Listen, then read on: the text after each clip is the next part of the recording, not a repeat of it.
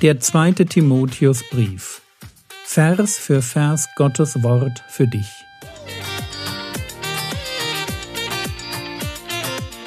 Ich brauche eine Auszeit und deshalb bekommt ihr in den nächsten Wochen eine ganz neue Reihe von mir zum zweiten Timotheusbrief.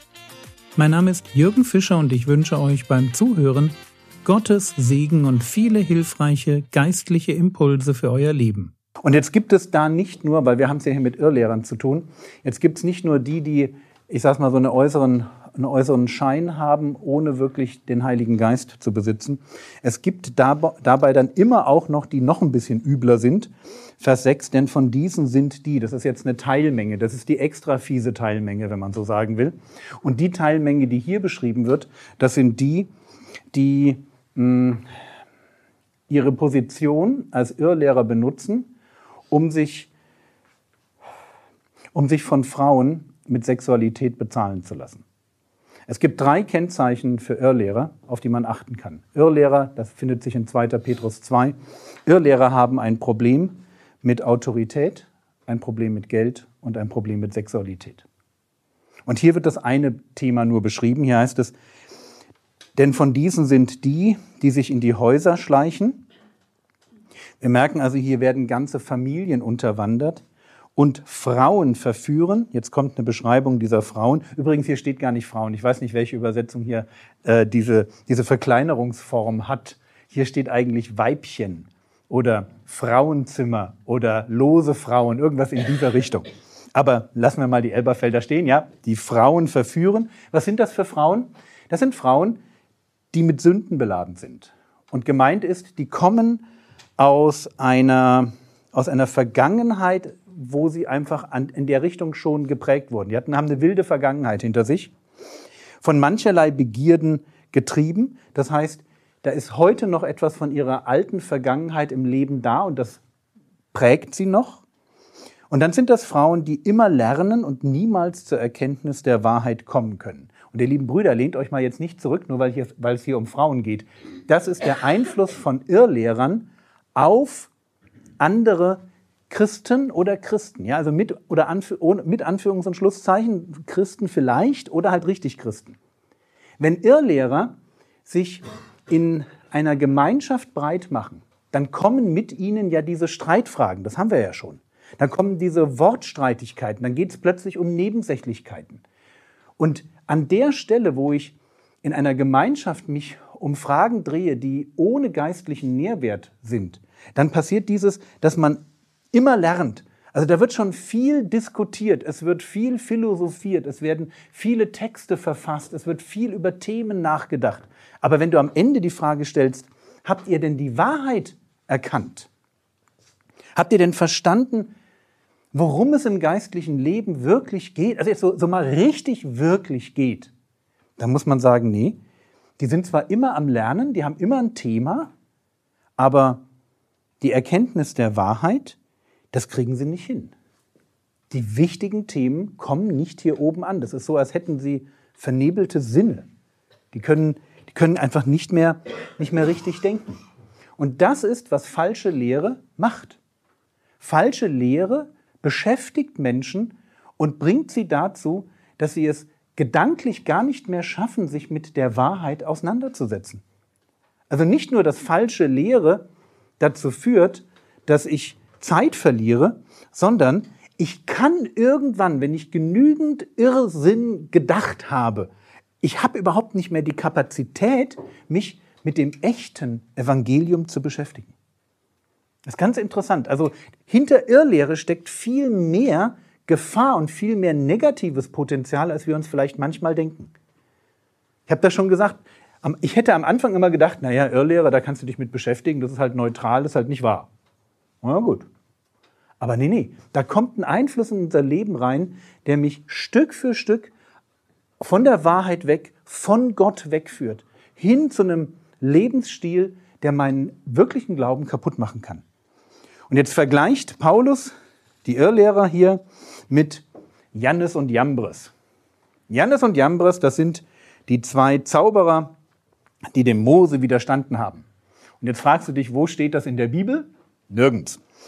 Die Namen tauchen nicht auf. Aber wenn man in rabbinischen Texten schaut oder in den Qumran-Schriften, da bekommen die beiden Zauberer da aus dem zweiten Buch Mose, die bekommen Namen, nämlich Jannes und Jambres. Vers 8. Auf diese Weise aber, wie Jannes und Jambres Mose widerstanden, so widerstehen auch sie der Wahrheit. Warum werden hier Jannes und Jambres angeführt? Keine Ahnung. Es könnte sein, dass Paulus hier zurückgreift auf das Material, was von den Irrlehrern verwendet wird. Wir werden das noch sehen morgen, dass die jüdische Fabeln anführen. Und wahrscheinlich hat Paulus hier einfach mal auf, ihre, auf diese jüdischen Fabeln, die die andere Seite verwendet, zurückgegriffen.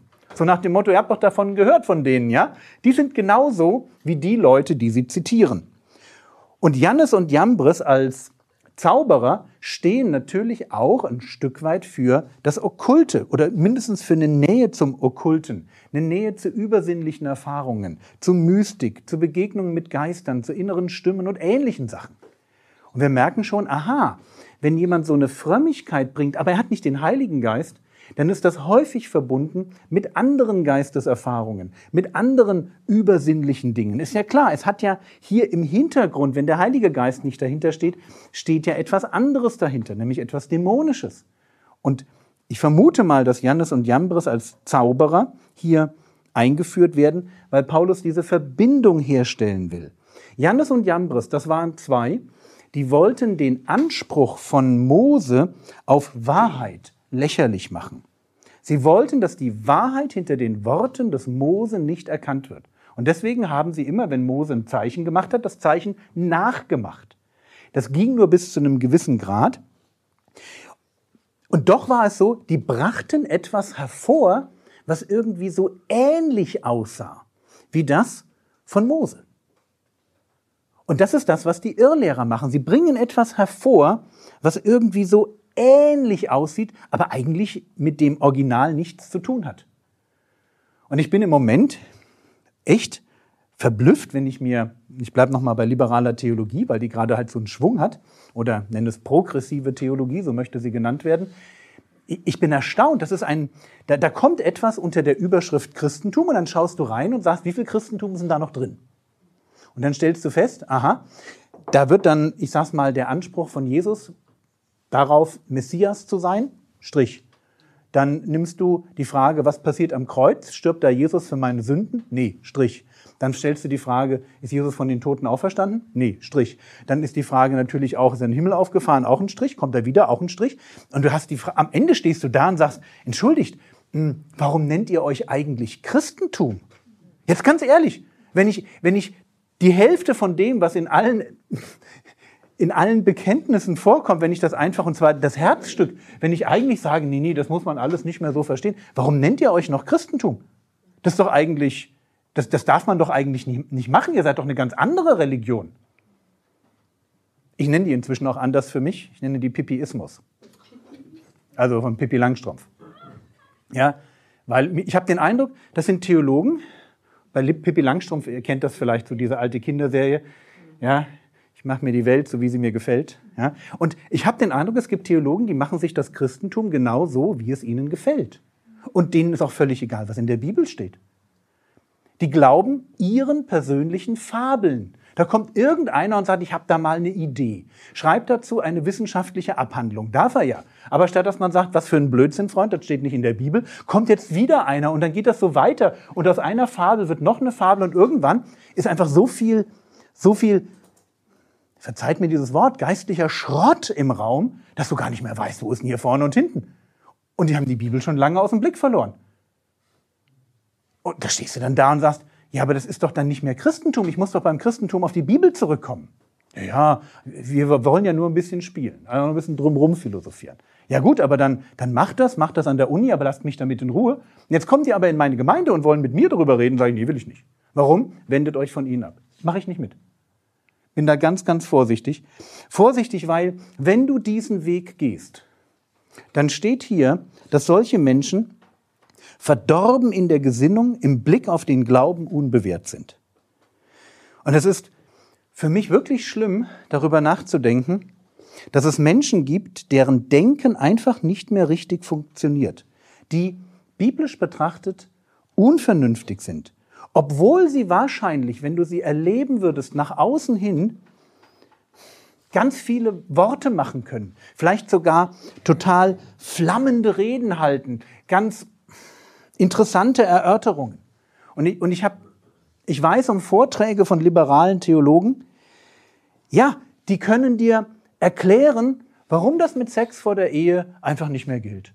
Warum das mit der Auferstehung, die nie stattgefunden hat oder nur im Denken der, der Christen irgendwie so, ja, aber nicht wirklich, das spielt alles keine Rolle. Warum es völlig egal ist, ob Jesus sich für den Messias hielt oder nicht.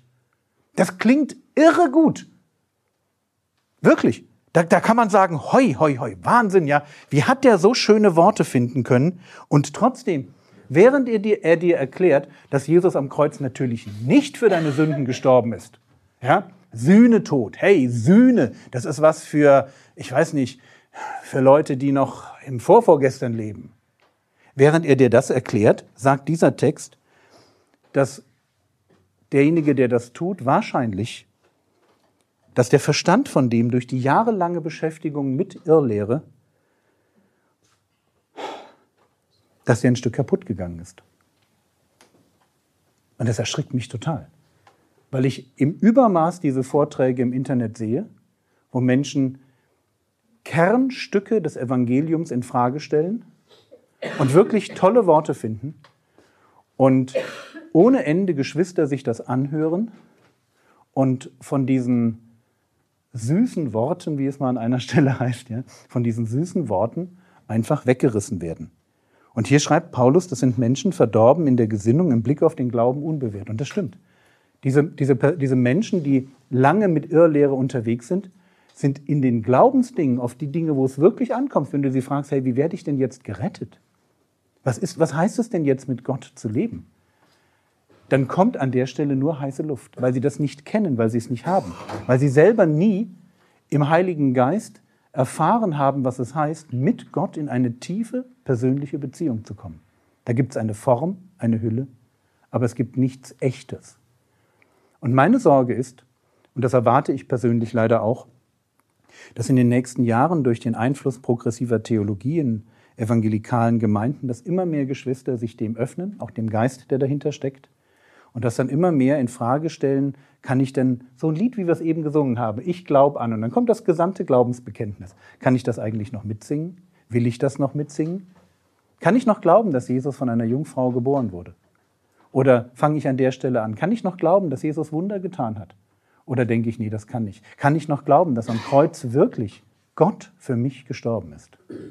Als Sühnung für meine Schuld? Oder brauche ich eine andere Erklärung dafür? Glaube ich überhaupt noch an Sünde? Oder ist Sünde vielleicht gar nicht mehr real? Glaube ich daran, dass Menschen verloren gehen können? All diese Dinge werden jetzt in Frage gestellt. Und ich kann euch nur den Tipp geben, wenn ihr auf, auf Leute stoßt, die euch Vorträge halten, wo sie Dinge in Frage stellen, wo, wo du sagst, das gehört doch zum Kern des Evangeliums. Beschäftigt euch nicht damit. Ich weiß, das klingt blöd, weil man ja denkt, aber ich muss mich doch mit allem beschäftigen, ich muss doch alles kennen, ich muss doch überall reinschnuppern. Paulus sagt, mach es nicht ich tue es nicht. Du kannst es tun, aber wenn dein Glaube dabei dann Schaden nimmt, dann ist es deine Verantwortung. Und ich habe dich zumindest an dieser einen Stelle mal gewarnt. Das war's für heute.